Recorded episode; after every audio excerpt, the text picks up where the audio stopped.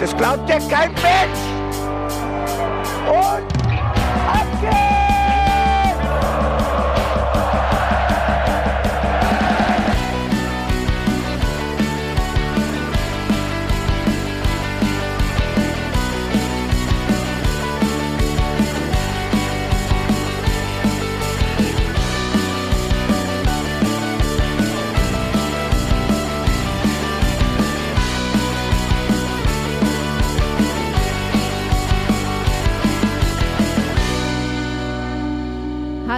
herzlich willkommen zum Hinterhofsänger-Talk. Wir sitzen wieder für euch vor den Mikros, sprechen über das Schönste, was der, die Sportwelt zu bieten hat und das ist der Mainz 05 Fußball. Wir haben die närrische Zeit, es ist Fasenacht und wir sprechen heute drüber. Ich freue mich, dass Sie wie immer dabei sind. Mein Name ist Felicitas Boos und bei mir sitzt Jan Budde. Hello! Hello und es war schon wieder knapp. Ich habe ein Grippe-Jojo und ich muss mich direkt entschuldigen, falls ich so extrem nasal klinge. Ich tue alles, ähm, um diese Podcastaufnahme möglich zu machen und erträglich zu machen, weil ich glaube, wenn die Nase komplett zu wäre, dann wäre es wirklich knifflig. Ich habe mir sogar hier so ein, seht ihr das? Das ist ein äh, Ludovic Ajorg Gedächtnisnasenpflaster, das so die Nasenflügel auseinanderzieht, damit ich besser Luft bekomme und ich hoffe, es hilft. Ich hoffe es. Das ist ein Psychotrick. Du machst eigentlich den Reverse-Fastnacht-Move. Du bist vor Fastnacht krank, damit du an Fastnacht nicht mehr krank bist. Normalerweise ist man ja nach Fastnacht krank. Aber ich habe das seit November. So äh, alle, alle zwei Wochen gefühlt so einmal kurz Grippe. Und das ist eine ganz komische Zeit, haben irgendwie gerade ganz, ganz viele Menschen. Und es tut mir für alle leid und alle, die das Gleiche haben, äh,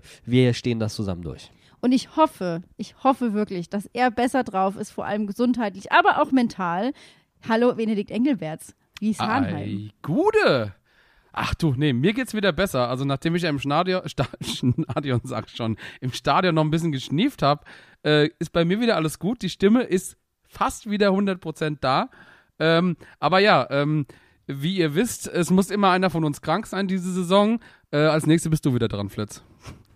Ich wollte gerade sagen, zum Glück nehmen wir das Spiel, äh, besprechen wir das Stuttgart-Spiel nicht. Das heißt, da kann ich schon mal, habe ich schon mal nächste Woche, bin ich auf der sicheren Seite. Da wird es aber schwierig. Ich habe ja die ganz große Befürchtung, dass wir trotzdem irgendwie um diesen Rosenmontag herum irgendeine Form von Statement aufnehmen werden müssen. Und das ist ja eigentlich das Resultat der vergangenen Wochen, die wir uns eigentlich anschauen wollen, weil wir ja auch nicht über Werder beispielsweise gesprochen haben.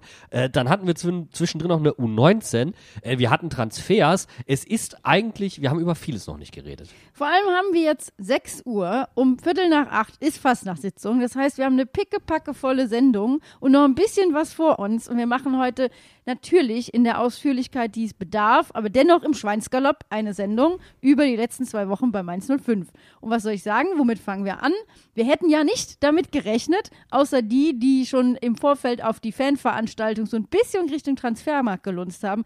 Aber Mainz 05 hat es tatsächlich geschafft, auf dem Fantalk noch zwei neue Spieler vorzustellen. Ja, Jessic Nankam und Nadim Amiri, wobei Nadim Amiri schon ein Pfund ist. Also das kann man nur wirklich nicht anders sagen. Äh, deutscher Nationalspieler gewesen. Äh, du hast, also wenn du dir so ein, ich sag mal, war, der Name Moda Hut geisterte ja auch so ein bisschen durch den Raum und du hast dir eigentlich einen abschlussstärkeren Moda Hut geholt in meinen, in meinen Augen. Und auf jeden Fall eine Ergänzung, ein sehr ballsicherer Spieler, jemand, der sehr kreativ ist, der auch eins gegen eins gehen kann. Extrem wichtig, den geholt zu haben. Aber, und das hatte ich auch schon bei Twitter geschrieben, ähm, das alles löst natürlich nicht unsere Grundprobleme, die wir haben. Ja, also ich habe mich tatsächlich auch sehr, sehr stark gefreut über Amiri, vor allem weil es ein bisschen aus dem Nichts kam. Aber gut, ich meine, wir haben ja, ähm, wir haben ja Madin und den Don äh, lang genug wirklich bearbeitet, dass auch diese Transfers endlich überhaupt über die Bühne gegangen sind. Wirklich fast schon gebullied, dass sie uns Spieler verpflichten. Ähm, Nee, also äh, fand ich sehr gut. Ähm, und ich finde auch tatsächlich sehr interessant, ähm, dass mir dann quasi während dieser Veranstaltung sogar äh, aufgegangen, dass wir sehr viele deutsche U-Nationalspieler, ehemalige oder aktive teilweise noch, äh, mittlerweile in den Verein holen. Und ganz im, im Vergleich zu äh, Ruven Schröder zum Beispiel früher, der halt eher äh, sich aufs europäische Ausland halt ähm, konzentriert hat. Und auf einmal äh, holen wir wieder viele deutschsprachige Spieler auch. Ja, vor allem die Frankfurt Connection hat ja auch wieder zugeschlagen mit Nankam. Das war ja, glaube ich, einfach, da ist man dann einfach nochmal über den Rhein gefahren und hat sich äh, in der Nachbarmetropole umgeschaut. Und ich finde auch das, was äh, Xavi Alonso nicht bei sich im Kader braucht, ist gerade gut genug für Mainz 05. also von daher war schon überrascht, dass es die zwei Transfers dann tatsächlich waren. Also ich meine, Nankam hatte sich ja schon jeder, der sich irgendwie auf dem Transfermarkt mal umgeguckt hatte, schon äh, sich gedacht. Aber Amiri hat mich auch überrascht. Ich fand aber tatsächlich, ähm, und das glaube ich wurde dann auch relativ deutlich und relativ schnell klar, und das auch schon im Spiel gegen Werder, dass halt ähm, Nadim Amiri, das ist der Pfund-Transfer und Jessic Nankam hat auch einfach, ja, ich weiß nicht, also da, da, da muss man mal gucken, inwieweit der uns dann tatsächlich weiterhelfen kann.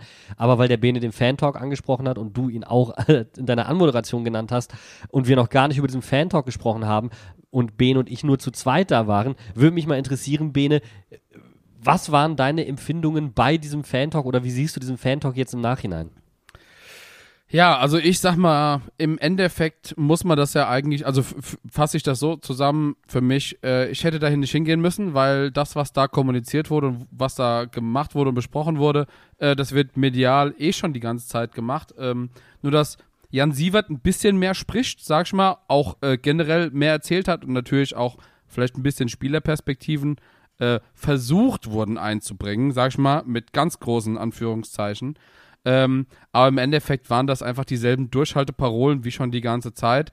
Und ich konnte gar nicht oft genug meine Hände über dem Kopf zusammenschlagen und die Augen zurückrollen, ähm, wie im Endeffekt Sachen gesagt wurden, wo ich dachte, Entschuldigung, ist es das wirklich, was wir jetzt brauchen? Ja, da geht's dir wie mir. Also ich fand den Fan-Talk im Nachhinein schon ein bisschen skandalös. Er ist dann am Ende auch wieder in, ey, wir müssen dem Christian sagen, wie toll er die letzten Jahre gearbeitet hat, äh, Anekdötchen verkommen. Ähm, und das war einfach nicht der Rahmen dafür. Ich fand tatsächlich toll, dass die Mannschaft da war, mhm. fand aber ist nicht produktiv, dass Silvan und ähm, Robin auf der Bühne saßen, auch wenn das natürlich aller Ehren wert ist. Ich finde, das hat die Diskussion eher gehemmt. Und man wollte ja eigentlich so ein Momentum kreieren wie damals mit Sandro. Und Sandro hat sich da aber alleine hingesetzt und hat ähm, ja, Rede und Antwort gestanden.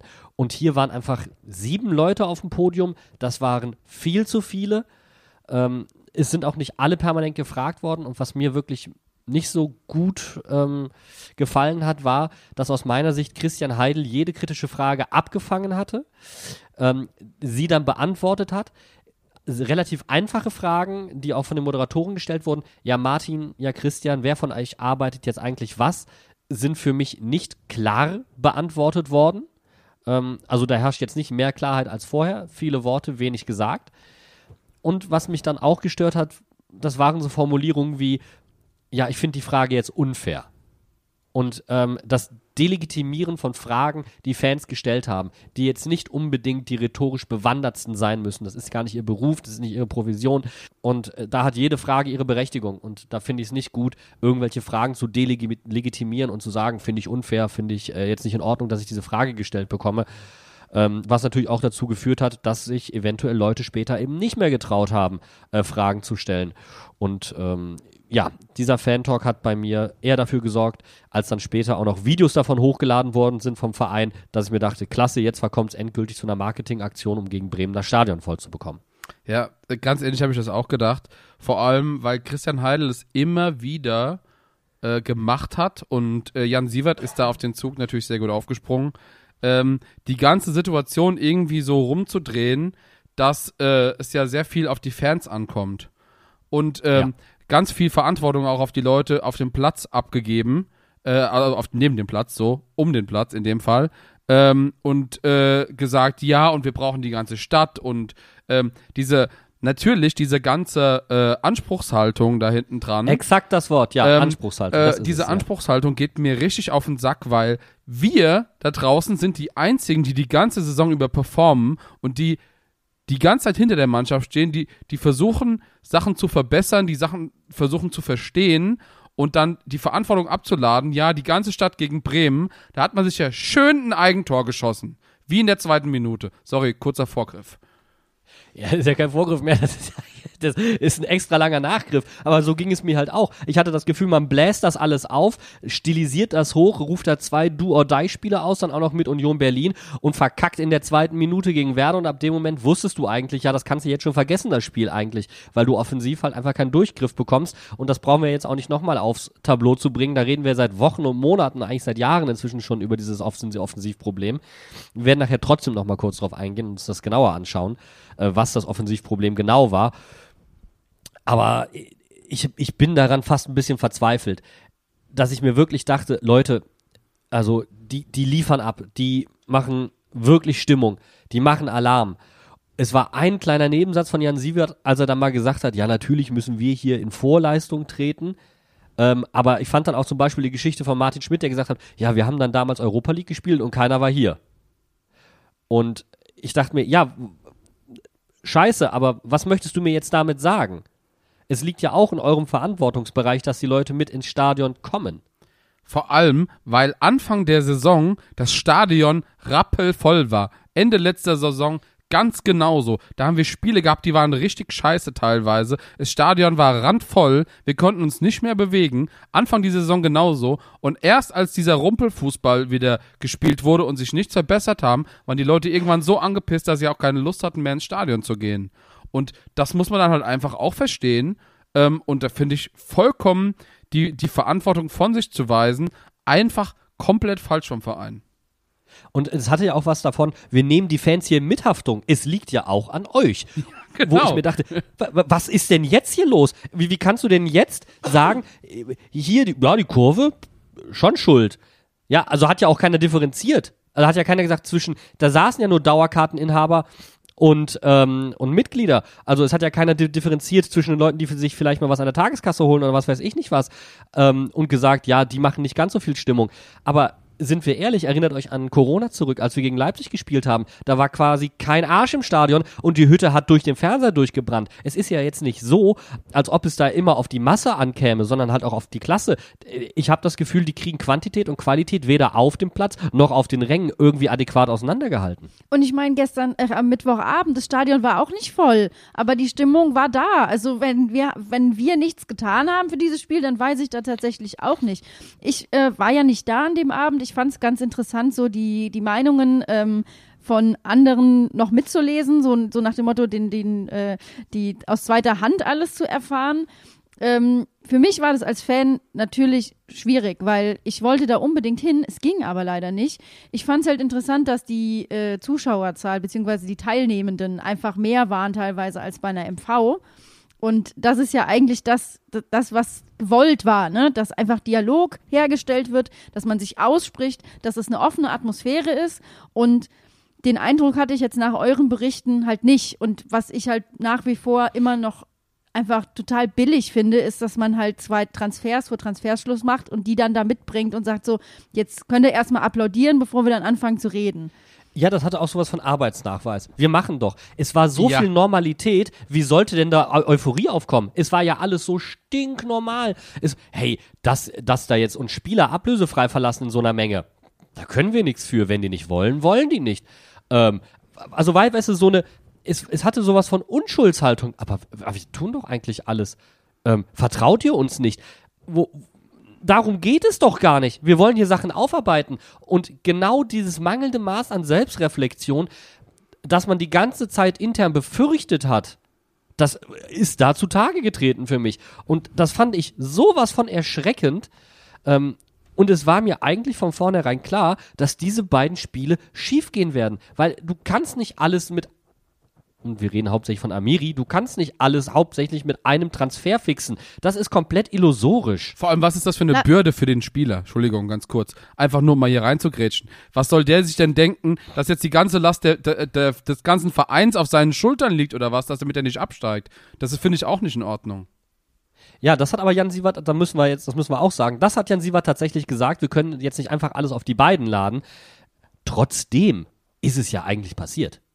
Ich wollte gerade sagen, wer hat denn nach dem Spiel Interviews gegeben? Wer wird denn gefragt? Wer äußert sich denn? Ja. Es ist immer Amiri. Also nach beiden Spielen wird er gefragt, wie ist das mit der Mannschaft? Merken Sie da, ist da so ein Mindset drin? Was können Sie dazu beitragen? Und er sagt halt immer so, ja gut, ich bin halt erst seit einer Woche da. Ich kann nichts anderes als Leichtigkeit mitbringen und sehe, dass alle irgendwie den Kopf hängen lassen. Ja, aber weißt du, was mir auch gefallen hat?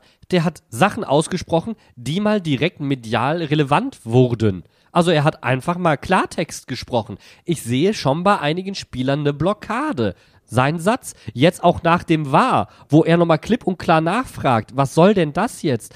Also jemand, der so deutlich wird, wie ich es in der Mannschaft maximal von Robin Zentner oder Johnny Burkhardt mitbekommen habe, aber schon gar nicht in der kurzen Zeit und in der Frequenz. Also Nadim Amiri, jemand, der sich sofort der Verantwortung auch bewusst war, in die man ihn hineingesetzt hat und der auch in diesem Spiel gegen Werder übrigens, das fand ich absolut herausstechend, die Balljungen angefeuert hat, ihnen gesagt hat, Jungs, schneller, schneller, schneller, es muss hier ein bisschen zügiger gehen. Nicht respektlos, sondern er hat wirklich jedes kleinste Detail probiert zu beeinflussen, um gegen Werder was möglich zu machen. Lass uns doch auf das Spiel, Bremen-Spiel gucken, weil das folgt ja chronologisch auf diesen Abend. Ich hatte schon das Gefühl, alle hatten irgendwie Bock. Also ich meine, klar, es war Fastnachtsspiel, es gab eine Ticketaktion mit Grundschülern, das fand ich auch richtig cute. Also Ja. wenn man, äh, man konnte quasi im Fanshop sein Halbjahreszeugnis vorlegen von der Grundschule und hat zwei Tickets gekriegt. Also es war viel, da, es war eigentlich wirklich alles dafür gemacht, dass Bremen wirklich gegen die ganze Stadt spielen muss es war halt, wie gesagt, Festtagsstimmung im Stadion, auch wenn natürlich die sportliche Situation das im Moment nicht hergibt. Aber dann dauert es halt auch einfach nur zwei Minuten und das Ganze ist passé. Ja, was heißt passé? Für mich war es dasselbe wie gegen Frankfurt, nur zu einem anderen Zeitpunkt.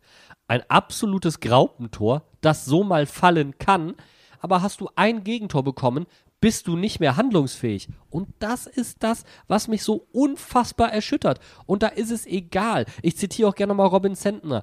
Gegen Frankfurt, so ein Tor kannst du mal bekommen, aber wir schießen keine Tore. Und das ist und bleibt das Problem. Und nur weil Nadim Amiri jetzt da ist und massiven Einfluss ausübt und wirklich probiert, was zu bewegen, heißt das ja nicht, dass die Stürmer auf einmal anfangen zu treffen.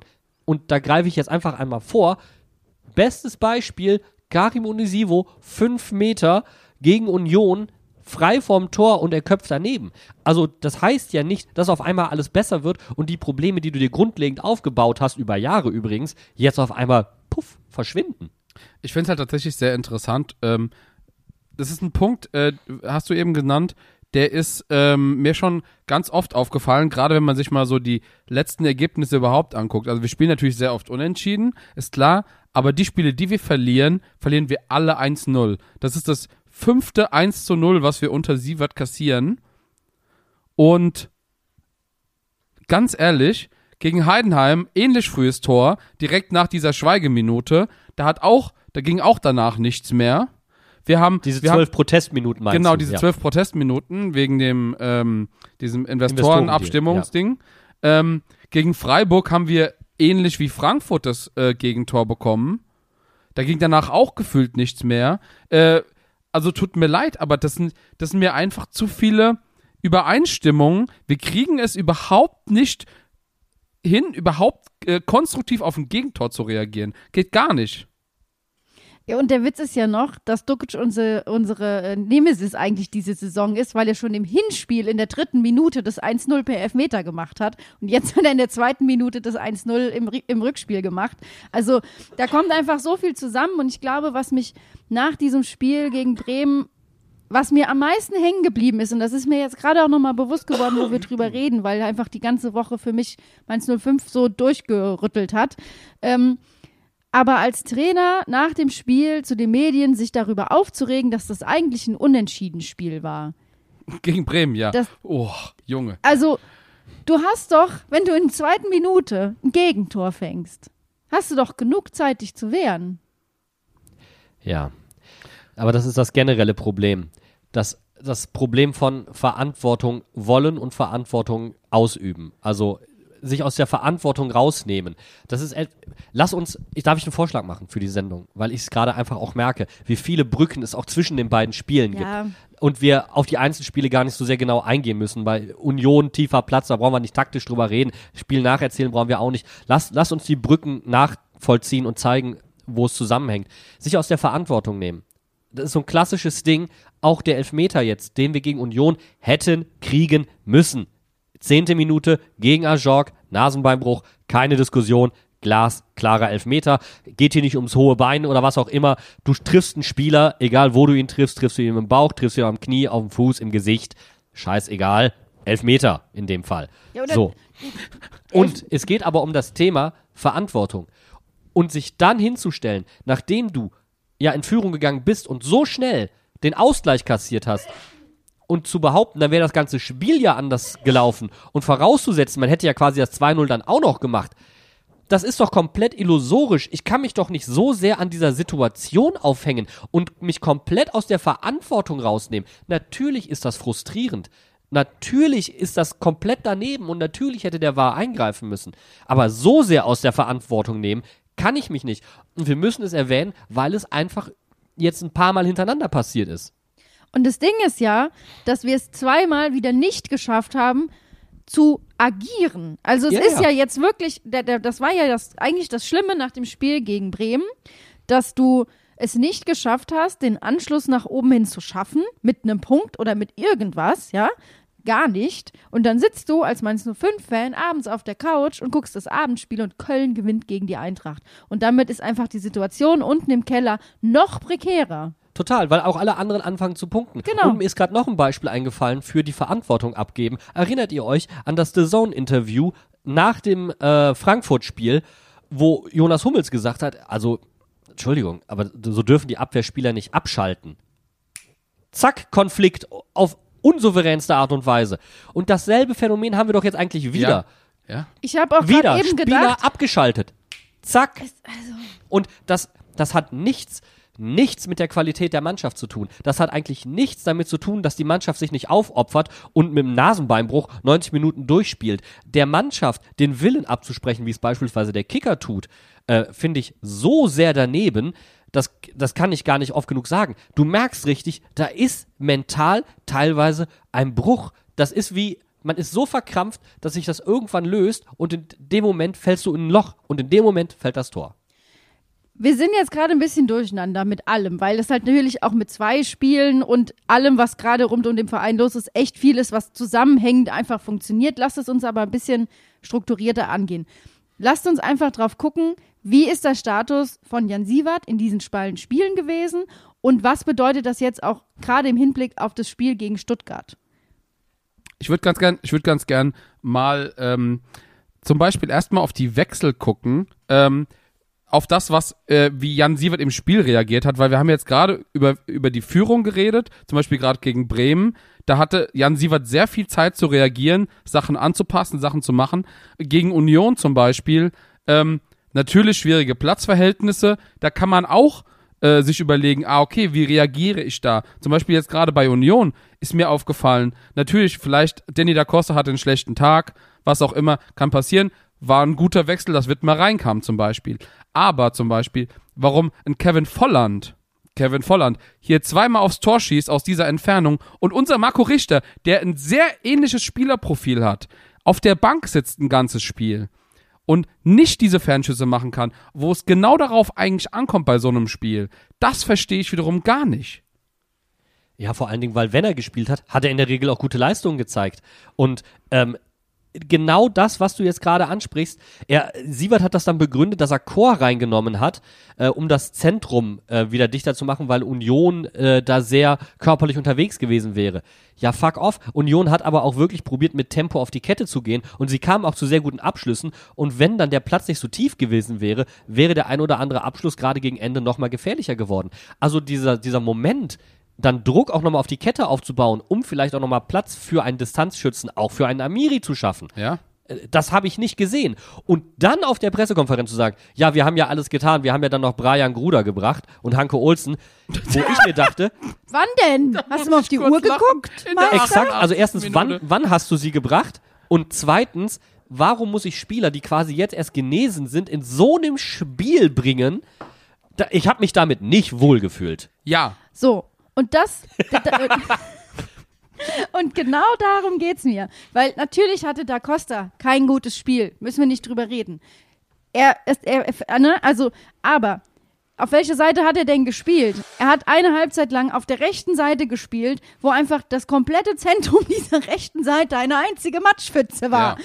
Der, also, sorry, auf, in keinem anderen Bereich des Platzes hattest du so beschissene Platzverhältnisse wie auf der Seite von Danny da Costa. Das ist absolut undankbar. Natürlich ist er auch Mitschuld am Gegentor, alles fein, aber das war einfach scheiße. Aber so. ich- da Und möchte das- ich Danny da Costa kommen- in Schutz und jetzt, nehmen. Pass Also- auf, und jetzt kommen wir nämlich dazu.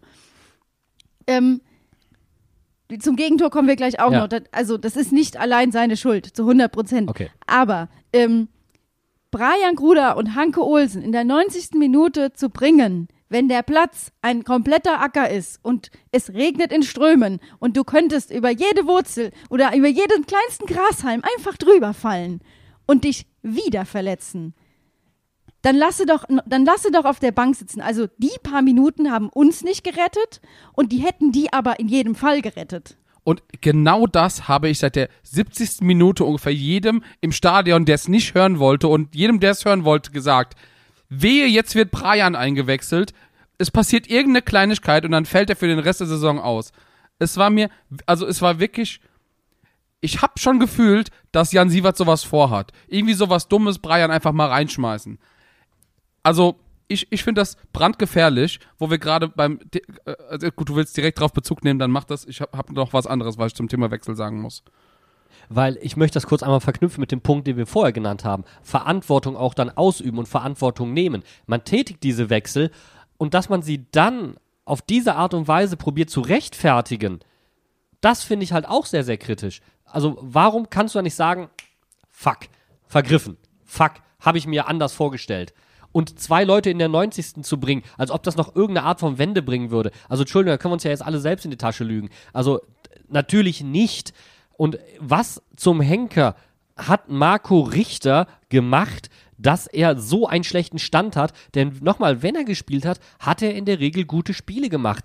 Also bei so einem Spiel, Bene hat es vorhin angesprochen, nehme ich die, die Schüsse aus der zweiten Reihe. Das, was Kevin Volland auch getan hat. Ja. Und weil du das Gegentor angesprochen hast, diese hohe Flanke, da müssen wir eigentlich den Main Protagonisten in diesem Spiel mal benennen. Und das ist Ludovic Ajorg, der daneben steht, am Einwurf, komplett teilnahmslos, gar nichts macht. Ähm, also, Entschuldigung, da, da war das Abwehrverhalten, der Druck auf den Flankengeber überhaupt nicht gegeben. Und dann ist Danny da Costa der letzte hinten dran. Und dann ist das auch noch ein sehr spitzer Winkel. Dann kannst du auch noch den Torwart mit reinnehmen und sagen, also das ist eigentlich das Torwart-Eck. Aber so einer kann dir mal durchrutschen. Ähm, aber da würde ich Danny da Costa und Robin Zentner zum Beispiel als allerletztes einen Vorwurf machen. Ich möchte gerne zum Thema Ludovic Ajok noch was sagen. Ähm, ich habe mir da lange Gedanken gemacht und wir haben da auch, also jetzt du und ich, Flitz, äh, im Stadion schon drüber geredet. Ähm, ich finde es absolut verantwortungslos, dass der noch überhaupt eine einzige Minute gespielt hatte nach diesem Zweikampf. Ich kann das überhaupt nicht verstehen. Wir haben schon so oft über Concussion Protocol und so weiter geredet. Und dann sich als Mainz 05 hinzustellen, nachdem er 90 Minuten gespielt hat und dann so eine auf, auf äh, Jammer, was auch immer, angelegte äh, Posts auf Social Media rauszuhauen, mit dem Bild, dass er sich die Nase gebrochen hat, dass er durchspielen durfte. Tut mir leid, da kann sonst was passieren. Ey, tut mir leid, der kann irgendwelche Hirnschädigungen davontragen.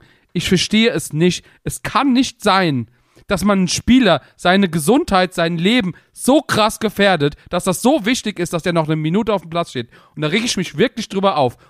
Ich krieg gerade Wuttränen, wirklich. Es kann nicht sein.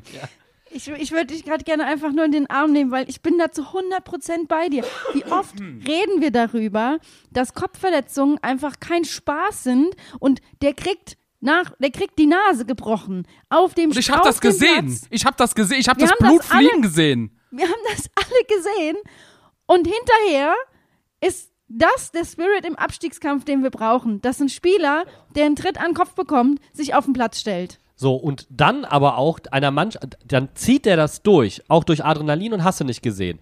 Und dann derselben Mannschaft auch noch vorzuwerfen, sie würde mangelnden Einsatz zeigen, das kommt ja dann nochmal on top drauf. Und dann auf dem Fan-Talk diese Mannschaft nochmals extrem in Verantwortung zu nehmen, so als ob der Trainer überhaupt nichts könnte dafür und der Vorstand, dass er den Trainer in die Situation gebracht hat, auch überhaupt nicht es ist einfach so verworren und verquer, was da teilweise passiert. Und das, dadurch entstehen genau solche Auswüchse, solche Narrative. Und das sind so althergebrachte Narrative, die da bedient werden, die machen mich wütend. Ja, zu 100 Prozent. Und es geht ja noch weiter. Also, wir, ne, wir sind uns alle einig, es ist verantwortungslos, dass Ajorg da weiterspielen darf.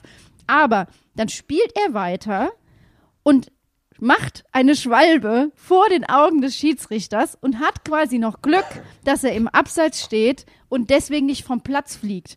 Und was macht unser Trainer? Wechselt den anderen Stürmer aus. Ja. Ja. Also so viele falsche Entscheidungen, wie um Ajork getroffen wurden, das kann man sich wirklich gar nicht vorstellen. Ich finde es eine, ich finde es eine Sauerei. Äh, sorry, ganz kurz nochmal.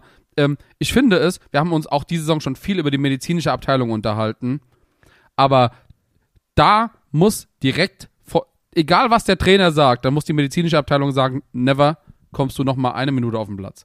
Äh, sorry, ich habe dich unterbrochen. Ja, alles gut. Aber vor allen Dingen, ähm, es muss ja nichts Lebensgefährliches passieren. Es kann, sehr, sehr gut bei Kopfverletzung. Er kann ja einfach nochmal einen Arm oder eine Hand an die Nase bekommen. Da kann sonst irgendwas passieren. Das Kopfball. ist das eine. Das heißt, zu seinem Selbst, er ist ja auch noch zu Kopfbällen gegangen. natürlich. Ne? Weil das Spiel auf Flanken ausgelegt war. Ich meine, das ist ja der nächste Punkt. Ja. Das heißt, er geht bewusst nochmal mit Erschütterungen ran. Äh, also das kannst du dir nicht ausmalen. Das heißt, es geht einmal um den Schutz des Spielers.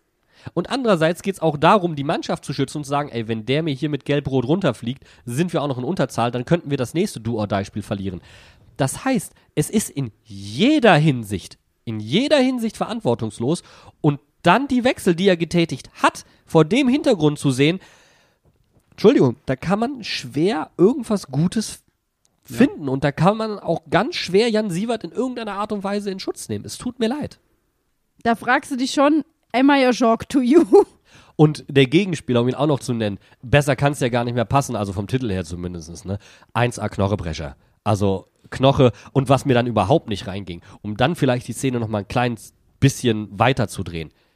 What the fuck macht Rani Kidira da eigentlich? Ja. Der steht daneben, sieht, dass jemandem ins Gesicht getreten wird und geht ihn am Boden an. Also davon mal ganz abgesehen, dass der VAR ja hätte eingreifen müssen beim Elfmeter. Das hätte Petersen sehen müssen. Dass ein Spieler dann Blut im Gesicht hat, ähm, das heißt, er ist auf jeden Fall getroffen worden. Dann nehme ich mir den Rani Kedira ran und sage, also Kollege, so nicht. Und das hat er laufen lassen. Und es kommt dazu, dass Petersen einfach insgesamt in diesem Spiel keinen guten Eindruck gemacht hat. Aber, und dann nehmen wir ihn jetzt auch nochmal in Schutz, ist auch wirklich räudig war, bei dem Spiel dann auch noch mit so einer langen Unterbrechung, und der Protest ist vollkommen in Ordnung. Wir stellen hier nicht den Protest in Abrede, aber es ist natürlich für den Schiedsrichter schwer.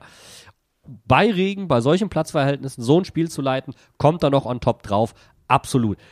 Ganz schwieriges Spiel für ihn. Trotzdem war halt keine gute Leistung von ihm und Rani Kedira unter aller Sau. Also ich meine, ich glaube, das war auch das erste Mal, dass ich im Stadion im Regen stand.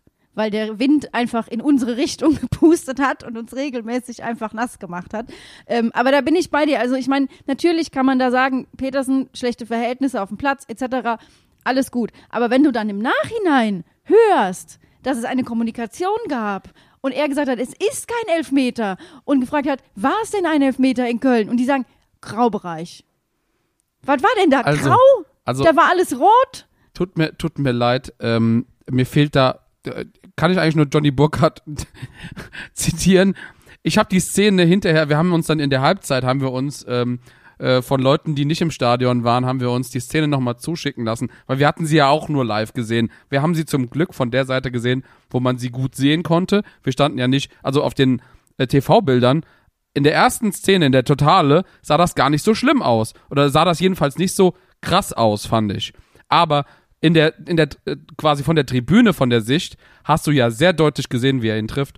Und da, da fehlt mir das Verständnis, wie gesagt wird, äh, der Ball wurde gespielt von Knoche, wenn er eigentlich angeschossen wurde von Ajork, also angeköpft wurde von Ajork. Ähm, und äh, wie, wie dann der, wie dann der VAR sagen kann, ja gut, äh, der Ball wurde halt gespielt und der Spieler wird auch getroffen, aber offensichtlich hast du das ja richtig gesehen, Schiedsrichter.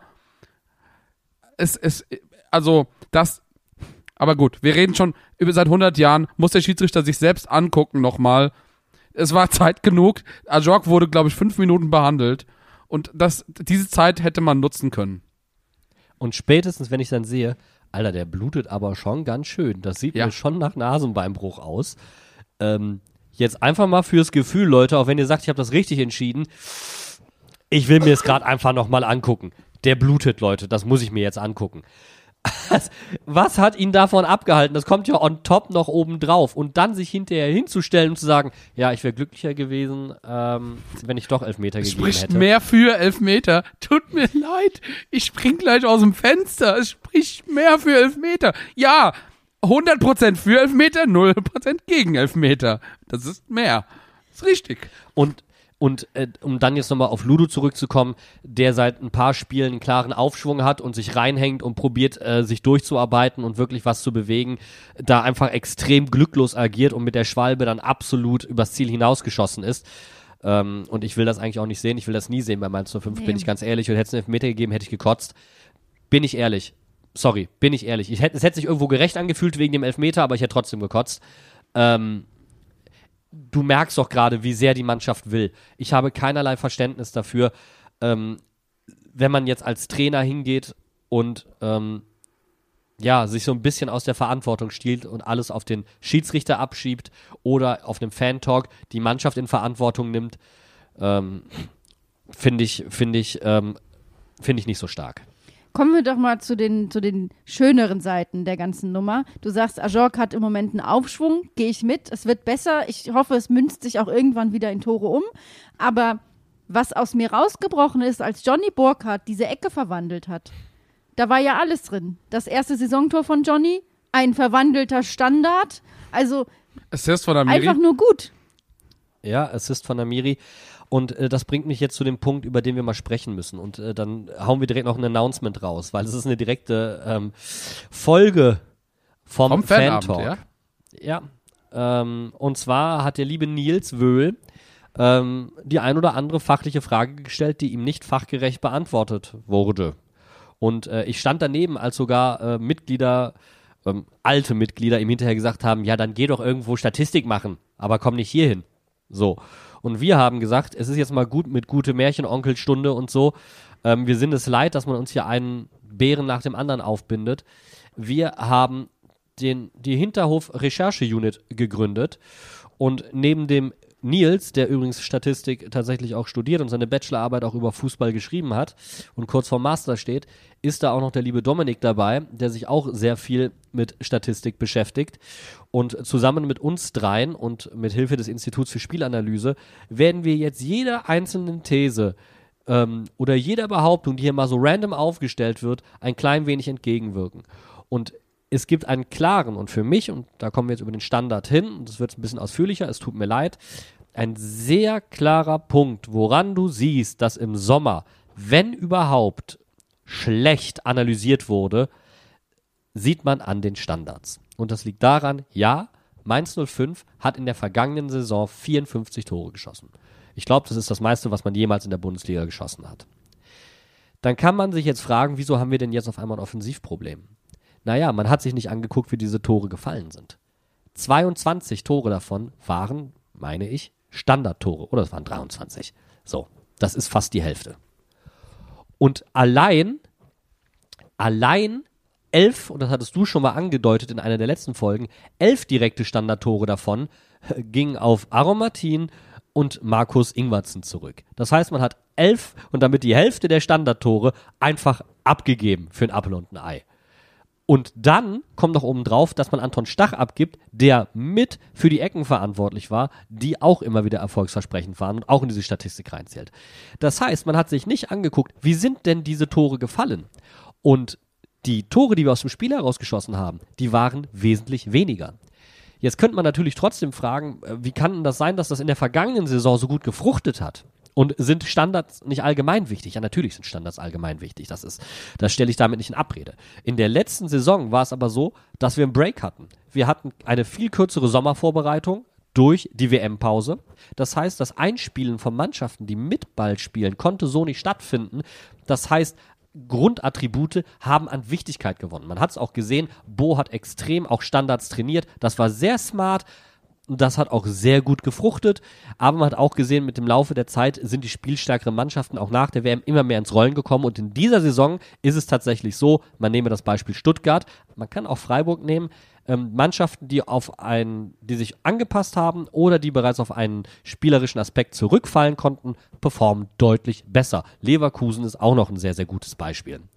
Und die Vereine, die es verpennt haben, die weisen in der Regel alle dasselbe auf. Eine relativ hohe Ausbeute an Standardtoren. Köln, Union, auch Werder kannst du hier nennen, Bochum kannst du auch nennen, aber relativ wenige Tore aus dem Spiel heraus. Bei Köln sieht das ein bisschen anders aus, da müssten wir uns jetzt anschauen, warum, wie sind da die Tore aus dem Spiel herausgefallen. Vielleicht aus extrem hohem Pressing, dass sie so nicht mehr jetzt hinbekommen. Egal. Aber was dann auch auffällt, ist, dass Union, dass Köln und dass wir alle dasselbe Phänomen haben. Hochverdiente Trainer, die da fest im Sattel sitzen, sind weg, keine spielerische Entwicklung. Ähm, man schießt viel zu wenig Tore aus dem Spiel heraus. Und ähm, jetzt bringt mich das zu dem Punkt, ähm, den ich Jan Sievert ein bisschen anhe anheften muss, ist, du hast erst seit dem Werder-Spiel das Gefühl, dass auf einmal an Standards gearbeitet wurde. Denn diese Variante, wie dann Johnny auch das Tor geschossen hat, eine, Schlank, äh, eine, eine, Flanke auf den ersten Pfosten geschlagen, die dann ins lange Eck geköpft wird, das hatten wir gegen Werder 1 zu 1 genauso, allerdings mit Ludovic Ajorg. Und wenn ich doch massive Probleme habe, Tore aus dem Spiel heraus zu schießen, dann bemühe ich mich doch primär darum, dass ich gucke, dass meine Standards so gut werden, dass ich zumindest einfache Tore mitnehme, zumal Mainz ja zu extrem vielen Abschlüssen kommt, die, Fun Fact, überhaupt nicht aufs Tor gehen und häufig dann aber auch abgefälscht werden oder was auch immer so. Das heißt, ich habe relativ viele Standards eigentlich auf der Habenseite. Ich könnte daraus durch was generieren. Und diese einfachen Tore, die schießen wir nicht. Da hat sich Jan Sievert meiner Meinung nach zu spät drum gekümmert und Martin Schmidt, Christian Heidel, Bo Svensson haben sich das im Sommer nicht vernünftig angeguckt, haben es nicht vernünftig analysiert, andere Bundesliga-Vereine auch nicht. Ähm, und jetzt muss da zügig ein anderer Wind rein. Wisst ihr, wie viele Ecken wir gegen Union und Werder hatten 19 Stück insgesamt. Also gegen beide zusammen. Ja. Das ist so eine krasse Zahl. Und wenn ich jetzt überlege, dass äh, Amiri quasi jede einzelne davon geschlagen hat, bis zu dem Zeitpunkt, wo er ausgewechselt wurde, man von den 19 bestimmt 15 Stück hat er geschlagen. Die Freistöße, die, die er auch direkt übernommen hat. Also, äh, wie du schon sagtest, natürlich hat sich gegen Bremen verbessert, aber es ist auch sehr stark mit der Personalie halt Nadim Amiri verbunden. Weil wir Total, endlich wieder den Spieler haben. spielt ja gar nicht. Ja, weil wir halt endlich den, den Spieler haben, der halt offensichtlich auch die so platzieren kann, wie, wie es das sein muss. Und ähm, wenn wir mal jetzt ein bisschen auf das Unionsspiel gucken und auf die äh, beiden Ecken direkt vor dem äh, elfmeterwürdigen Foul an der Jorg, dann hatten wir da ja an alleine schon sechs Abschlüsse, allein aus, aus zwei Ecken, wo natürlich auch ein bisschen äh, Renault gut hält, wo die, wo die Abschlüsse nicht so gut platziert sind, aber wo locker zwei Tore hätten draus fallen können, allein aus dem, aus dem ersten, wo Leo Barrero komplett frei drauf äh, aufs Tor schießt. Bei, bei der zweiten Ecke äh, Sepp Vandenberg, wo Renault extrem gut hält. Äh, da muss ich sagen, da haben, haben auch die Abwehrspieler, und du hast gesagt, es wurde trainiert, finde ich, nochmal eine Qualität, also jetzt gerade in Sepp Vandenberg, äh, in den Abschlüssen nach Ecken dazu bekommen. Ja, und das Ding ist ja, du sagst es, warum passiert es erst jetzt? Also, ne, das ist ja die große Frage. Gab es da im Hintergrund einen großen Masterplan und man hat jetzt festgestellt, naja, wir müssen einfach die Standards verwandeln, dann werden wir die Liga schon halten. Also, das, nee, das und Ding das ist, ist ja der Punkt. Nee, das Ding ist, jetzt gerade, das habt ihr schon gesagt, konzentriert sich alles in Sachen Standards auf Amiri. Ja. Bei unserer medizinischen Abteilung und bei dem Glück, was wir haben, haben wir vielleicht nicht lang davon. Also sorry, und dann haben wir wieder keinen. Und das ist ja nicht, das ist, jetzt gerade ist es ein Dino-Pflaster auf eine große Wunde, das gerade hilft, aber wir brauchen da eine andere Entwicklung, oder? Ja, aber es ist vor allen Dingen nicht erklärbar. Also es ist ja nicht so, als ob kein anderer Profispieler aus diesem Kader nicht Ecken schlagen könnte. Und das ist etwas, was extrem gut trainierbar ist. Das ist ungefähr so, um einen Vergleich zu ziehen, ähm, wie der Aufschlag beim Tennis. Das ist ein Ball, den der Gegner im ersten Moment nicht beeinflussen kann. So, das heißt, ich kann mir den Gegner da zurechtlegen. Das kann ich wirklich wie eine Choreografie beim Tanz einstudieren. Er hat nur bestimmte Reaktionsweisen übrig. Und Jan Sievert sagt dann, ja, uns ist bei der Analyse gegen Union Berlin aufgefallen, dass da, dass da Potenziale sind. Das fällt dir jetzt auf. Das heißt, der hat Nur und das gegen ist Union das, was wir- übrigens. das ist ja das, was wir die ganze Zeit kritisieren, zu wenig aus der eigenen Stärke heraus, sondern nur aus der Schwäche des Gegners heraus. Das heißt, er hat dieses Arbeitspotenzial für sich aus der Schwäche von Union Berlin und Werder Bremen abgeleitet. Nicht vorher. Und da, da, da verzweifle ich ein Stück weit dran. Ich finde, ich finde prinzipiell ist das, ähm, was da versucht wird, vielleicht aus, ähm, also vom Einfachen zum Schwierigen, ähm, aus so Standards zu versuchen, Erfolgserlebnisse zu kreieren, um eben das, was Amiri auch gesagt hat, um diese Blockade im Kopf von den Spielern, dass man halt quasi nicht trifft, um die irgendwie zu lösen.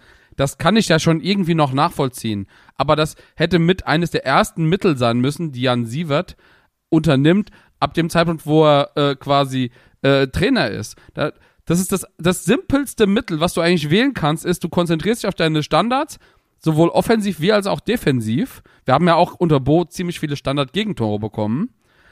So, und die Abwehr funktioniert, aber offensiv, du brauchst, glaube ich, offensichtlich einfach irgendwie so einen Kickstarter. Du musst halt einfach erstmal den Motor antreten. Und wenn er dann läuft, dann funktionieren vielleicht auch andere Sachen. Und eigentlich ist jetzt alles dazu gesagt und man kann es wunderbar überleiten, ähm, denn es gibt eine Mannschaft bei Mainz 05, die vieles von dem wesentlich besser macht. Und das ist die U19 unter Benny Hoffmann. Und es ist kein Wunder, dass jetzt mehrere Medien ihn als Schattentrainer bezeichnen, denn man kann jetzt gerade mal die Punkte, die wir genannt haben, an Kritik an die erste Mannschaft und an den Trainer aufzählen und das jetzt nur mal mit dem Spiel gegen Barcelona vergleichen. Comeback-Qualitäten. Du gehst in Führung, liegst dann 2-1 zurück oder 1 zu 2 zurück, schaffst den Ausgleich und drehst das gesamte Spiel und gewinnst es noch. Art 1. Du nimmst dich in Verantwortung. Unheimlich. Du gibst niemals das Heft des Handelns ab, egal was dagegen dich entschieden wird. Das ist so eins der Credos, die das wirklich gelebt wird. Du mobilisierst dadurch unheimlich viele Fans. Also, das, die Hütte, der Bruchweg war voll. Da hat die Luft gebrannt. Und die Mannschaft spielt mit einer unfassbaren Konsequenz und folgt ihrem Trainer bei den taktischen Ideen, die er in der Lage ist, einer U19-Mannschaft mitzugeben, zu 100 Prozent. Also die Konsequenz, wie Mannschaft und Trainer harmonieren. Und das ist unglaublich. Und auch die Konsequenz, mit der da in Zweikampf gegangen wird, ist eine andere, weil sich die Mannschaft da sicher fühlt äh, mit dem Matchplan des Trainers. Ich muss es jetzt einfach mal so hart sagen, aber das, was ich am Bruchweg gefühlt habe, am Dienstagabend, das habe ich so lange nicht mehr in der Mewa Arena gespürt. Doch, bei der Ich deutschen war- Meisterschaft.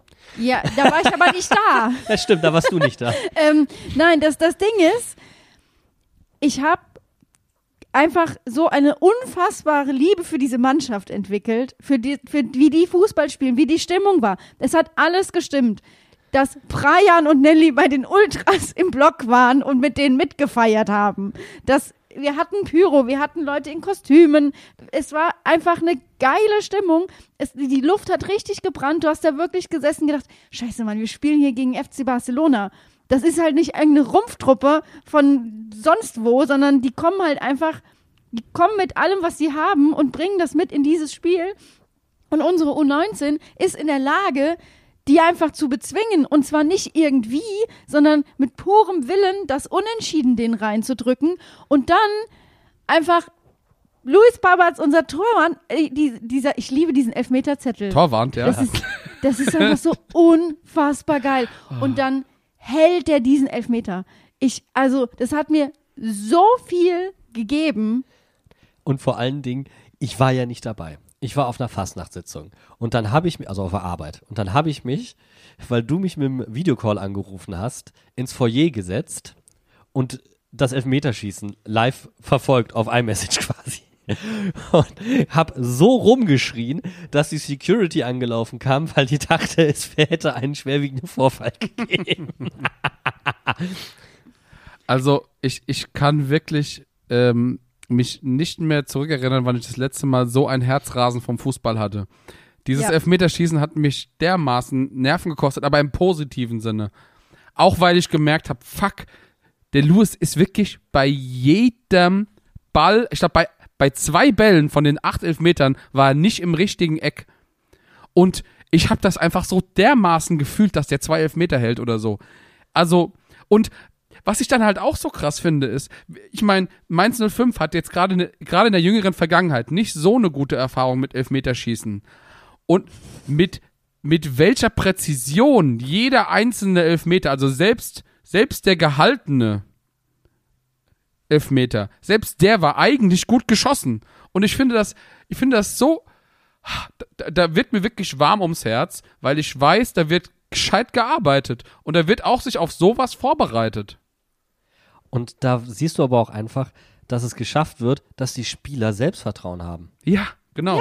Weil äh, egal wie gut du spielst, es heißt nicht, dass du das Selbstvertrauen im Elfmeterschießen hast. Und wenn du bis acht gehst, dann haben wir drei geschossen, die eigentlich nicht sich freiwillig gemeldet haben. Und die haben leck mich am Arsch, aber sowas von, von überzeugend die Dinger in den Knick Die gesetzt haben die einfach reingehauen mit einer Wucht. und Präzision und ähm, also da, Du hast da, gesehen bei Barcelona, die wurden immer schlechter, die Elfmeter, immer schlechter. Und bei uns, die waren präzise, gut. Natürlich, der Torwart von denen war auch bei zwei in der Nähe und ein paar hat er auch schon berührt gehabt.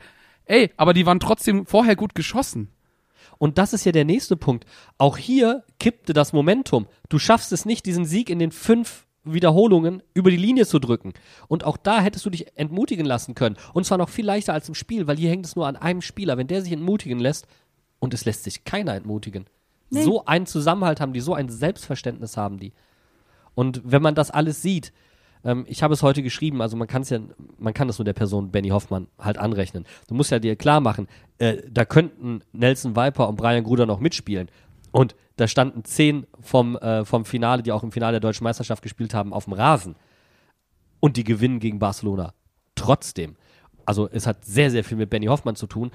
Und ich habe es heute geschrieben und ich zitiere es jetzt einfach nochmal von mir selbst, weil es mir heute Mittag einfach kam. Ähm, Benny Hoffmann denkt den ganzen Verein mit. Also der hat bei der U19 beispielsweise, bei der deutschen Meisterschaft, hat der äh, sich hinterher bedankt dafür, dass die Profis vorher so den Rahmen gesetzt haben mit dem Spiel gegen die Bayern. Und jetzt nach dem Barca-Spiel, in einem riesigen Moment für ihn und für den Verein, wieder in einem riesigen Moment, stellt er sich hin und sagt, ich hoffe, wir haben jetzt was davon zurückgeben können und haben genauso den Rahmen setzen können. Wo du einfach merkst, der ist nicht nur bei sich, der nimmt sich zurück, der stellt sich und auch seine Mannschaft übrigens hinter den Verein, hinter das Wohl des Vereins und ist nicht nur bei sich und mobilisiert damit nämlich die Leute, weil er damit nämlich verzaubert, weil er nämlich nahbar wird und damit begeistert er, weil er und seine Mannschaft hinter dem Verein zurücktreten. Im Gegensatz zu den Profis, wo regelrecht um Aufmerksamkeit gebettelt wird. Denn ich bin mir sicher, wenn du einen Benny Hoffmann beispielsweise als Cheftrainer bei den Profis hättest, würden wir nicht einmal darüber reden, ja, was könnten die Fans noch tun, was müssten die jetzt noch tun. Würde nicht passieren. Lege ich mich fest. Ja, ich habe gehört, der Rosenmontag ist ein magischer Tag in der Mainz 5 Vergangenheit. Vielleicht passiert ja, ja noch was. Äh, Vorher ist ja noch Stuttgart, aber ich kann mir auch schlecht vorstellen, dass Christian Heidel sich das Narrativ nehmen lassen wird. Ja, das ist halt ein Kommunikationsfuchs. Da, da machst du nichts. Aber ich, ich möchte noch mal kurz zu U19 sagen. Ich habe einfach diese Begeisterung so sehr in diesem Spiel gespürt und ich fand es so unfassbar geil, dass du das heute online auch gemerkt hast. Als es 13 Uhr war und es hieß, wir losen das, äh, das Achtelfinale aus und Junge, mir ging der Stift, der hatte, Ja. wir haben ja hunderttausendmal diese Kugeln gedreht, dann, ich weiß nicht, welchen Schweizer sie da wieder ausgegraben haben, der den schlechtesten Englisch, also diesen schlechtesten, das schlechteste Denglisch da auf, aufs Parkett gepackt hat, der Ist das dann hat, nicht Schwenglisch? keine, Ei- der gesagt hat, so, wir haben ja auch zwei Newcomer noch im, äh, im Dings, unter anderem den FC Mainz. Und ich denke mir, Junge, guck dir doch einfach deinen Teleprompter-Text an. Es, wirklich, und jede Kugel. Ich habe so da, ich, also ich habe halt vorher meinen Kalender gecheckt und gedacht, scheiße, Mann, ich kann keinen Urlaub nehmen. Ich will auswärts fahren, aber ich kann es nicht. Ich will ein Heimspiel. Und dann haben wir noch geguckt, was sind die, wie viel kosten die Züge, kriegt man das irgendwie hin? Und Ben und ich hatten das manifestiert und runtergebrochen. Wir hatten gesagt, Manchester ist, müsste man zwar fliegen, geht aber noch vom Flugpreis. Und Rotterdam ist eine günstige Zugverbindung. Und das waren die letzten zwei möglichen Gegner, weil wir wirklich das aller, die allerletzte Partie waren, die noch übrig blieben. Und dann haben wir ein fucking Heimspiel gegen Manchester City. Einfach mal, Benny Hoffmann wird auf die Pep Guardiola-Reise geschickt. Also, und ich sag dir eins, Man City wird sich nicht gefreut haben über das Los, denn die wissen ganz genau, wie hier die Hütte brennen wird. Also, das haben die nicht mal in der Premier League bei sich zu Hause, wie bei uns bei, bei, den, bei der U19 die Tribüne brennt. Und ich finde das extrem geil. Auch ähm, die UEFA hat das selbst auch gemerkt, dass das ein bisschen besonders ist. Und wenn du auf die Seite von der Youth League gehst, ähm, bei Vorberichten oder äh, Berichten über diese Runde, da siehst du eigentlich nur die ganze Zeit die äh, Fotos von unserem Spiel, wie alle auf den auf den Lewis draufrennen und so weiter. Du siehst, ähm, äh, überall wird geschrieben, Alter, das war so eine geile Kulisse und äh, die äh, Kommentatoren haben ja wohl auch gefeiert, dass es, äh, dass es also Choreo gab's ja nicht, aber Pyro ähm, und so weiter. Und ganz ehrlich, ähm, also ich meine, ich wäre wahrscheinlich auch noch ein bisschen, ich hätte, hätte es irgendwie möglich gemacht, auch ein bisschen weiterzufahren. Aber ein Heimspiel jetzt gegen, gegen City, oh, da hab ich ja so dermaßen Bock drauf. Und ich habe aber ein bisschen Angst, dass der Bruchweg zu klein ist. Und das, also ich meine, und ich glaube tatsächlich, jetzt schon gegen Barca hätte man wahrscheinlich die Nordtribüne, die ja noch, äh, die Nord, die Süd, äh, die ja noch nicht abgerissen ist, hätte man wahrscheinlich auch noch verkaufen können. Die Karten wären weggegangen. Ähm, vielleicht muss man dieses Spiel ja in eine größeres Fußballstadion verlegen, damit überhaupt alle Leute auf dieses Spiel gehen können, die das wollen. Nicht bei dem Ich Acker. bin, nicht also bei dem ich Acker. bin dagegen. Ich finde, das muss im Bruchweg ausgetragen werden und ich will, dass die Server von Mainz 05 genauso überlastet sind wie die von der, Main, äh, von der Münchner Messe bei den Adele-Tickets oder bei Taylor Swift. Das ist, da, weißt du, Man City am Bruchweg, das ist unsere Adele und unsere Taylor Swift. bin ich total dabei. Und ähm, ich erinnert ihr euch noch daran, wie ähm, Lovis Bierschenk, äh, Chris und Benny hier waren und ähm, wir über die Youth League gesprochen haben. Und die drei gucken mich an und sagen im Brustton der Überzeugung, ja, also wir können die schon gewinnen. Alter, wenn die die gewinnen. Und, ja, also Und, und, und also ganz ehrlich, wenn wir jetzt den Schritt noch mal ein bisschen weiterdenken, geht's über das über das äh, 16. Finale hinaus. Das nächste Spiel ist uns ja auch als Heimspiel zugelost worden. Und wenn wir es noch weiterdenken, prinzipiell haben wir bis zum Finale Heimrecht, auch wenn die letzten beiden ja auf dem, nur auf dem Papier Heimrecht sind, weil die werden ja in Genf ausgetragen in so einem Finalturnier. Was ich eigentlich auch eine ziemlich geile Sache finde, weil da fährst du dahin, guckst dir richtig geile U19-Spiele an. Hätte ich jetzt auch nichts dagegen. Aber die viel wichtigere Frage: Darf ein Bundesliga-Trainer eine U19 Youth League betreuen? Also, das, das, was wollen wir jetzt mehr? Dass, dass die Profis durch äh, Benny Hoffmann in der Bundesliga bleiben oder dass, dass die U19 sich den Titel holt und wir uns anschließend alle endgültig fragen, warum hat man Benny Hoffmann nicht von Anfang an hochgezogen? Also, ich sag dir, was passieren wird. Äh, Benny wird Profitrainer und weil es aber irgendeinen dummen Terminkonflikt gibt und Benny nicht zum Finale reisen kann, wird äh, so wie so wie dieses Sheldon Cooper Ding äh, wird da so, ein- so einer Maschine gebastelt und so ein Tablet und dann siehst du noch die ganze Zeit den, den Kopf von Benny Hoffmann und er fährt dann durch die Katakomben in Genf oder so. Ja, also ich sag mal so. Das ähm, Benny Mobil, ganze- angelehnt ans Papa Mobil. Ja. Benny Mobil. Ich sag mal so, diese ganzen Szenarien könnten sich in dem Moment streichen, wo Jan Sievert sich gesagt hat, wir machen jetzt nur noch Standards und wir schießen jetzt ganz viele Tore und er hält die Klasse und bleibt bis Saisonende und danach, wenn wir die Youth League gewonnen haben, übernimmt Benny Hoffmann. Das würde ich noch unterschreiben. Was natürlich auch passieren kann, ist, dass die Profis absteigen und die U19 die Youth League gewinnt. Ja, das wäre sehr, sehr bitter. Also, das, ich glaube, das Traum-Szenario für alle ist, Jan Sievert schafft es, mit dieser Mannschaft die Klasse zu halten. Er wird es, er wird die Möglichkeit, die Mannschaft zum Klassenerhalt zu führen, nur bekommen, wenn er gegen Stuttgart überzeugend gewinnt. Ich bin Und mir das muss er sicher, erstmal schaffen. ich bin mir sicher, dass er bei einem knappen 1 zu 0 Sieg, das sich irgendwie dahin geäumelt wurde, Christian Heidel trotzdem einen Schlussstrich ziehen wird und sagen wird, so, okay Leute, darauf können wir uns nicht verlassen. Ähm, also es müsste schon ein überzeugender Sieg sein. Traum-Szenario, wie gesagt, Jan Sievert hält mit denen die Klasse, die U19 schafft es relativ weit. In der Youth League ist mir egal, wie weit. Und wenn sie es gewinnen, noch schöner. Und am Ende übernimmt Benny Hoffmann, denn, und ich werde diesen Punkt immer wieder bringen, ansonsten droht dir ein Ausbluten des NLZs, weil die jungen Spieler, gerade Brian und Nelly, bleiben nicht für Jan Sievert. Entschuldigung. Und ähm, da muss ein Trainer hin, der ihm Perspektive bietet. Plus, und das ist, äh, es ist ja das, die, die, der Vorschlag gemacht worden, dass man rotiert. Also Jan Sievert wieder in die U23, Benny Hoffmann hoch. Ähm, ich finde, hier müssen wir aber auch nochmal sagen, was für ein unfassbar undankbares Konstrukt das für Jan Sievert wäre. Ja. Ja. Absolut fühlt sich das wie Rotz an.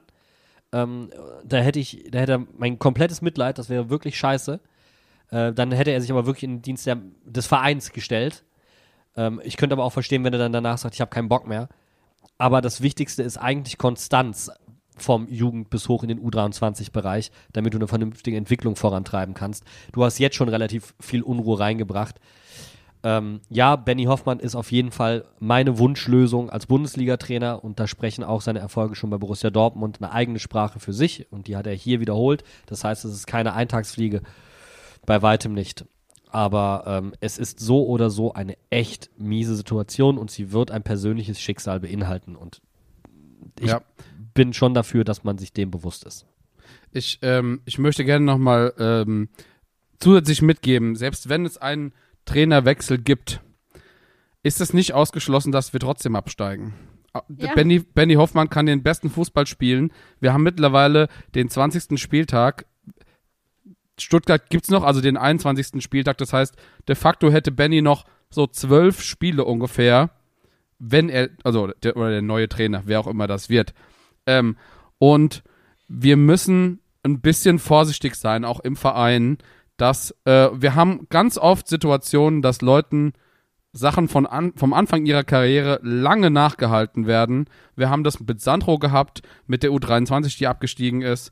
Wir haben andere Sachen, ich, ich will jetzt nicht alles ins Detail gehen, aber wir müssen da auch einfach gucken, dass der Fußball stimmt, der gespielt wird. Und dann kann man auch mit so einer Mannschaft in die zweiten Liga, in die zweite Liga gehen und kann dann aufbauen und wieder was reißen. Möchte einfach nur nochmal mitgeben, dass nur, nur weil Benny Hoffmann Trainer wird, heißt das nicht, dass wir mit äh, komplett äh, durchstarten und äh, keine Ahnung, noch siebter werden oder so. Weil wir müssen der Realität ins Auge sehen, dass der Tabellenkeller einfach scheiße ist gerade. Also sorry, ich habe es nochmal aufgeschrieben, aber wir haben einen, Platz, einen Punkt. Und das ist der eine Punkt, den wir uns gegen Union erwirtschaftet haben. Abstand auf Darmstadt auf Platz 18. Drei Punkte Rückstand auf Köln, Platz 16.